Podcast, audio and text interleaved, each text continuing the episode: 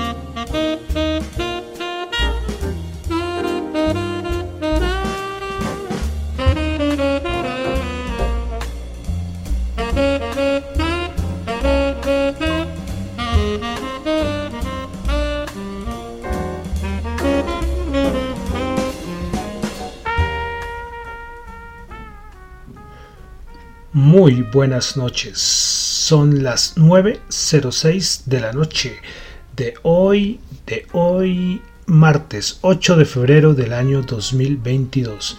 Mi nombre es John Torres y este es el resumen de noticias económicas y me tendrán que perdonar, pero tengo que verificar cómo está el audio.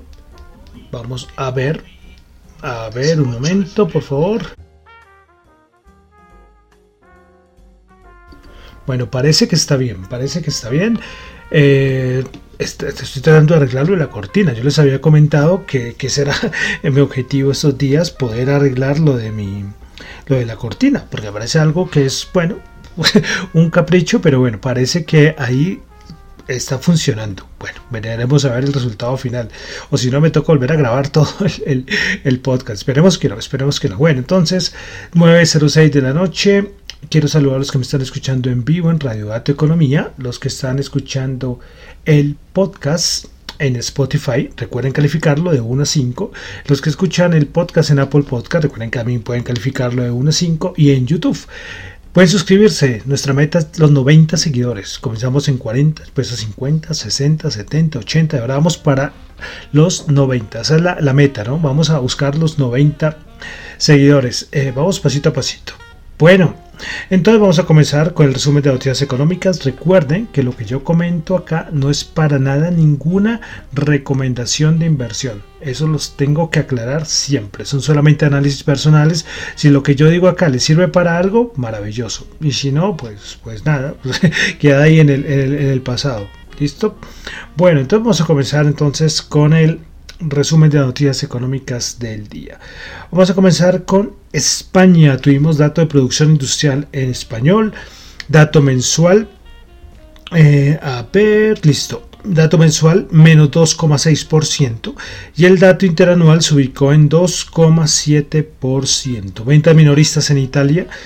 El dato mensual 0.9%, se esperaba una caída del 0.3% y el interanual, las ventas minoristas en Italia del 9.4%, por debajo lo del anterior que fue 12.5%. Bueno, ahí les había comentado eh, sobre el dato de inflación por parte de la OCDE. Bueno, voy a, ver los, cómo quedaron a diciembre del 2021 los cinco con mayor inflación de los miembros de la OCDE a nivel de inflación y los cinco con mayor y los cinco con menor dato de inflación. Bueno, el top 5 con mayor dato de inflación. Turquía 36.1%, Estonia 12.1%, Lituania 10.6%, Polonia 8.6% y Lituania 7.9%. Los cinco con menor dato de inflación.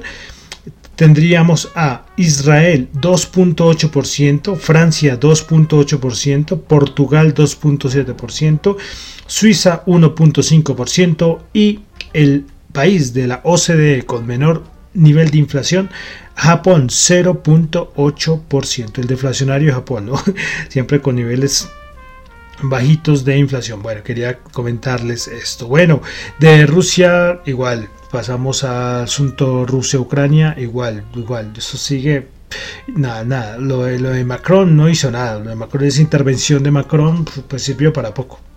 para no decir que para nada. Las cosas siguen igual, hasta Rusia ya por ahí ya empezaron a hablar de, armas nucleares. las cosas en vez de estar mejorando un poco, creo que están es agravándose. Pueden, bueno, ya sabemos significa que se, que se agraven más, ¿no? Sí, pero bueno, ahí las cosas siguen igual. Y en Estados Unidos también pocas noticias. Hoy por ahí empezaron a hablar, Daily de la Fed volvió a hablar, eh, pero nada, ahorita lo importante a nivel de Estados Unidos es el dato del jueves, el dato de inflación. Pasamos a Colombia, tuvimos la encuesta de opinión del consumidor por parte de Desarrollo de enero del 2022. Índice de confianza del consumidor. El, en diciembre era de menos 7 y cayó a menos 13.5% en enero. Índice de expectativa del consumidor en enero, perdón, en diciembre 2.1% y cayó a menos 2.4% en enero. Índice de condiciones económicas. En diciembre era de menos 20.6 y en enero cayó a menos 30%. O sea, ningún dato de estos buenos. Bueno, disposición a comprar. O sea que me gusta mucho ese dato a disposición a comprar vivienda. En diciembre era de menos 13.4 y en enero subió a menos 9%.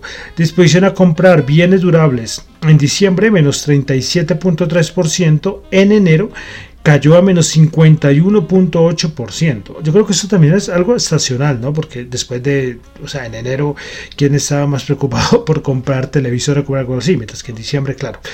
Y vehículos, en diciembre era de menos 56,8 y en enero pasó a menos 60,3. Todos estos datos de la encuesta de opinión del consumidor por parte de Desarrollo de enero, horribles. Lo único bueno fue la disposición a comprar vivienda. De resto, datos muy malos. Datico rápidos de Colombia. Deuda externa en Colombia subió a 53.1% y llegó a 167.859 millones en noviembre del 2021. Y otro dato importante de Colombia, recuerden que nos conocen gran parte del mundo con el país cafetero, ¿no? y es que hoy el precio interno de la carga de café de 125 kilogramos cerró en máximo histórico 2.240 millones este martes 8 de febrero. Entonces máximo histórico en el precio del café. Bueno, vamos a pasar entonces ya a los mercados, las noticias, los índices, commodities. Bueno, aquí hablamos de todo esto. Tuvimos datos de inventarios API de petróleo. Se esperaba un aumento de 0.6 millones y terminó una caída de 2 millones de barriles respecto al petróleo y lo cual ahorita vamos a mirar con el precio y es que se reunieron en, en, Viena volvieron a reanudar las negociaciones entre Estados Unidos e Irán. Y es que esto puede ser que reíba el acuerdo nuclear que lo que llevaría a permitir más exportaciones de petróleo a Irán. Hoy Reuters se refirió a esto y dijo que un acuerdo entre Estados Unidos y Irán podría permitir un millón un aumento de un millón de barriles diarios de petróleo por parte de Irán. Esto equivale a más de 1% de la oferta mundial. Entonces, lógicamente, esto va a afectar el precio si se llega a dar. Bueno, seguimos con entrega de estados financieros. Pfizer entregó sus estados financieros del día de hoy.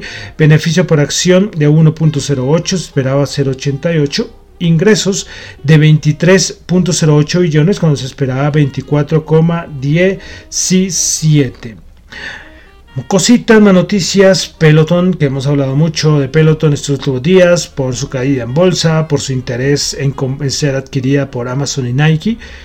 Pues hoy el Wall Street Journal informó que el CEO John Faley, pues, eh, a ver, sí, John Faley, pues va a ser el, perdón, el John Faley, John Faley, vamos a, comentarlo bien, ¿no? A ver, sí, pues John Faley sería el nuevo CEO de Peloton. Es que acá tengo un poquito de confusión. Sí, creo que sí, sí, sí, sí, creo que está, está bien. Sí, porque creo que renunció el actual CEO. Sí, es que creo que coloqué los nombres al, al revés. Entonces, por si el caso, acepte mis disculpas. Bueno, sí, sí, sí, porque yo cuando cometo un error y como estoy en vivo podría pausar y ponerme buscar, pero no se puede. Entonces, continuamos más cositas de noticias, lo de Facebook, que hoy Meta, que hoy hubo rumores de que podría salir y dejar de operar en varios países de Europa.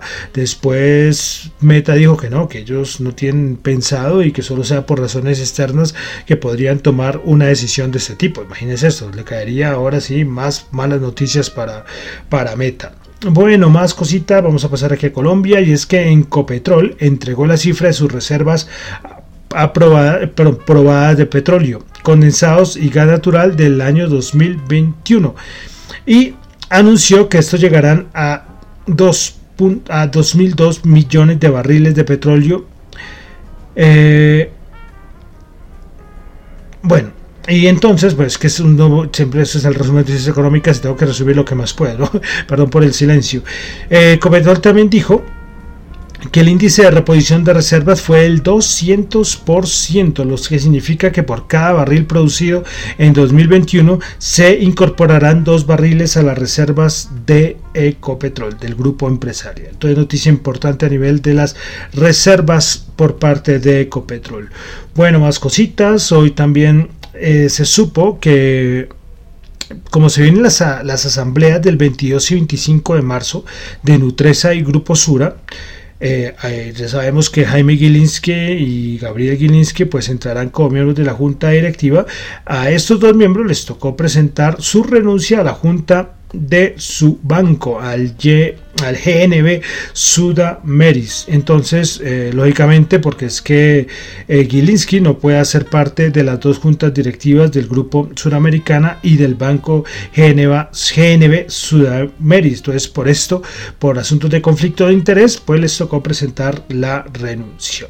Bueno, me quedó eh, con la incertidumbre de pelotón, ¿no? Que el nombre del nuevo CEO. Sí, bueno, a ver si mañana se los, se los digo. Bueno, entonces vamos a pasar ya a mercados. Eh, seguimos en lo mismo. Voy a repetir lo mismo que ayer. Todo el mundo esperando el dato de inflación.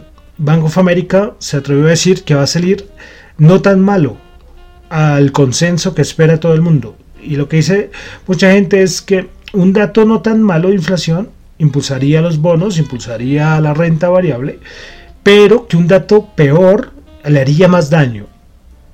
sí, entonces lógicamente que salga mejor, pero eso dice que va a tener algo positivo, pero un dato peor a lo estimado eh, afectaría mucho más al mercado.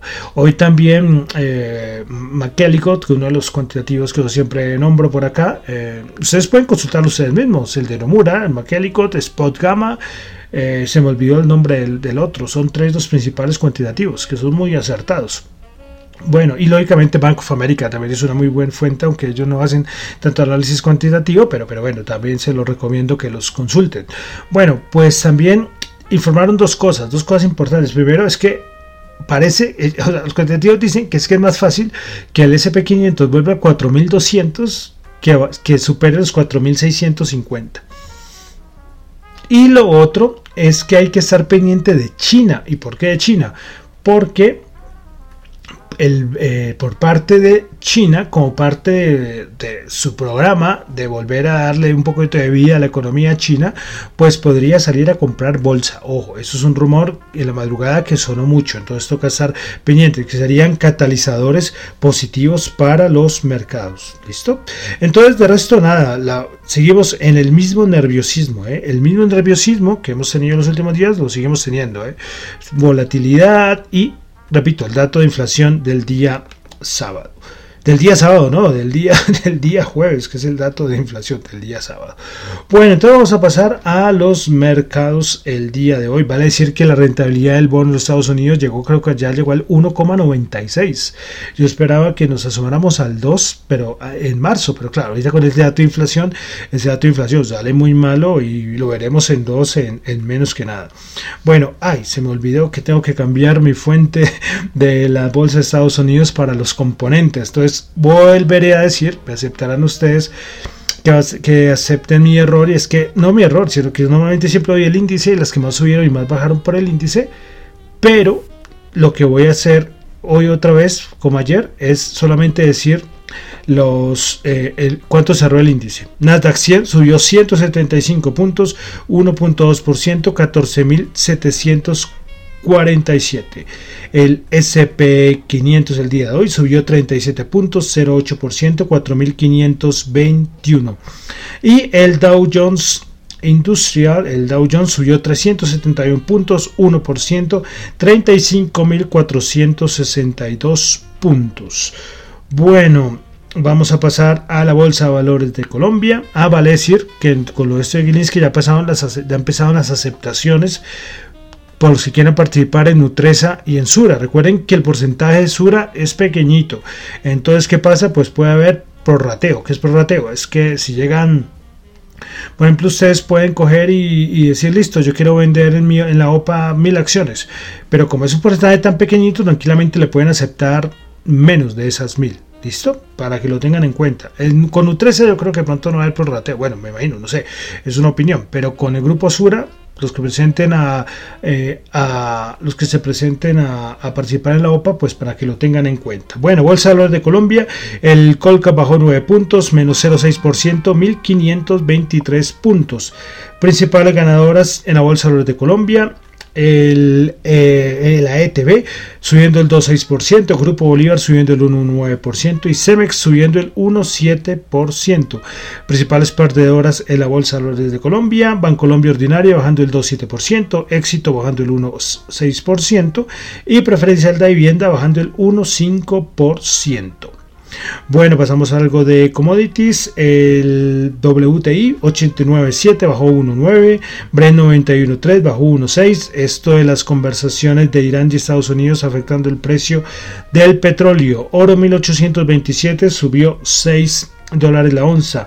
El dólar, de una vez que yo les dije que iba a empezar a mencionarlo de una vez, el dólar 3.962 bajó 2 pesitos la tasa representativa. Bueno, vamos a entrar a las criptos, las criptos.